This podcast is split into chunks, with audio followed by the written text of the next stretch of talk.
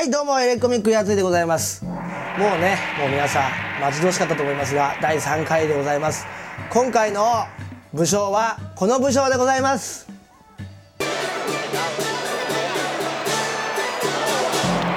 はい孫権でございます。5の皇帝でございます。その孫権のですね、えー歴史の方を振り返ってもらいたいと思います。182年に生まれております。まあ劉備やね曹操に比べると幾分若いと。そして兄の孫作が急死してなんと19歳の若さで皇統一体の主主となると、まあ、呉の礎になった国の王様になってしまうという。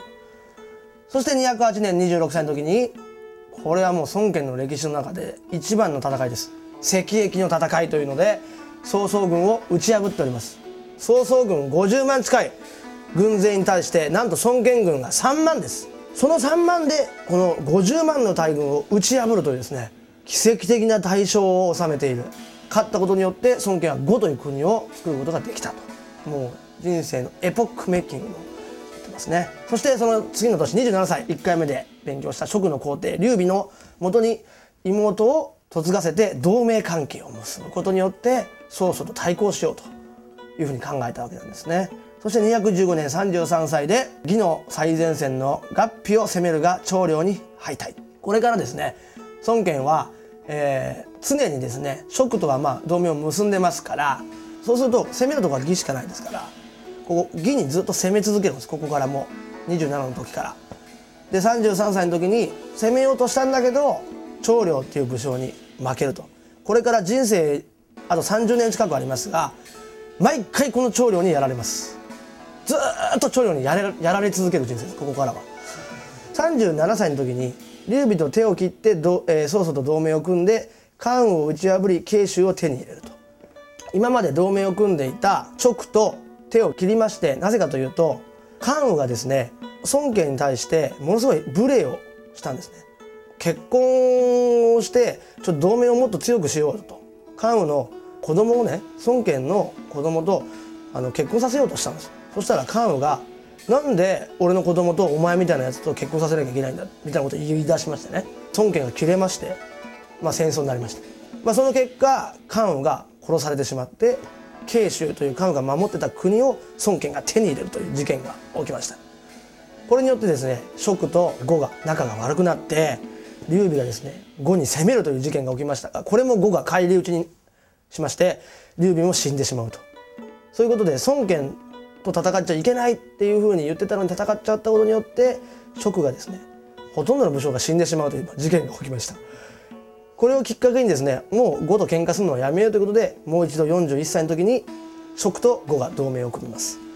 で47の時に呉の皇帝になりまして、えーここからずっと呉はあの安定期に入りますが68歳の時にですね家督争いを、えー決着させたんですが家督争いっていうのは次の皇帝誰にするかっていうことですね。孫権の息子がいっぱいいたんですよ。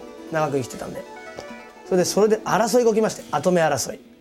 それによって孫権がもう疲れ切りまして一応決着はさせるんですが呉という国が弱くなって最終的にこの52年に死んだ後すぐに呉は滅亡してしまうといった人生でございます。その孫権さんの人生と比べていくのはこちらでございます。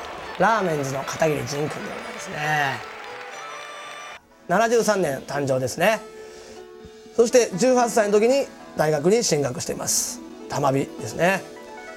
そしてこの時ですね、えー孫作が死んだことによって、えー19歳でですね王様になると孫権が、まあ、一応大学に入った時に片桐さんは王様としてまあ入ったみたいですね。かなり才能があると思ってたみたいですからこの時はまだ偉そうに振る舞っていたそうです。そして22歳の時に小林健太郎とラーメンズを結成しています。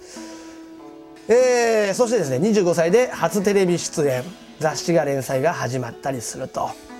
そして28歳で結婚されています。この時妹をですね孫権さんは劉備に嫁がせようとしてると。ここもなんかちょっとねリンクしてるのかなと。で30歳の時に長男が誕生していますが孫権さんもこれぐらいの時にも、まあ、子供がバンバンできていると。そして33歳の時に長領に敗退を繰り返しています孫権、えー片桐さんも33を超えたぐらいからですね個人の活動を、えーやり始めまして、えー連戦連敗という感じで、えーすごくリンクしてるんじゃないかなと。思うわけなんでございますけれども。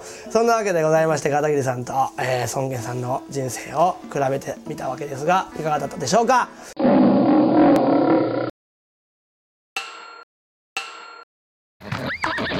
三国志を言い換えようのコーナー！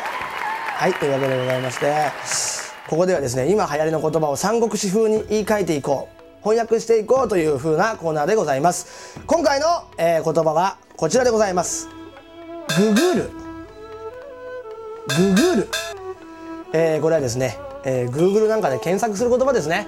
何かを調べるときにちょっとググっといてみたいなことで、えー皆さん使ってることが多いと思いますが三国志ファンにとってちょっとググると言われてもどうしていいかわからない。はなんですか？みたいなことになっちゃうと思うんですよね。なので今回は三国志が好きなみんなのために言葉を考えました。ググるの代わりにみんな使ってください。こちらでございます。縛る。縛る。はい。というわけで縛る。これは柴木のことですね。柴木でございますね。これはご存知の通り柴木は人物鑑定の達人でございましていろいろなね情報あそこにああいうやつがいるよとかあいつは才能があるよとかですねいろんな情報に詳しい柴木これをですねググると、まあ、リンクさせまして縛るそういうふうにですね使っていきたいなと思っています。まあ、縛るといっても結局は Google を使うわけなんですけれども。あのーそういうの勘違いしちゃいますね。縛るっていうのはないですから。結局縛るって言っても Google を使うんでそこちょっと難しいんですけどね。え何？縛るってだから Google を使ってで結局説明することになる可能性もなきにしもあらずですが縛るで一発で分かった場合はですねこの番組見てんだなそういうふうに感じてもらいたいと思います。はいというわけでお送りしてきました「三国志 TV」第3回「孫権の巻」以上で終了でございます。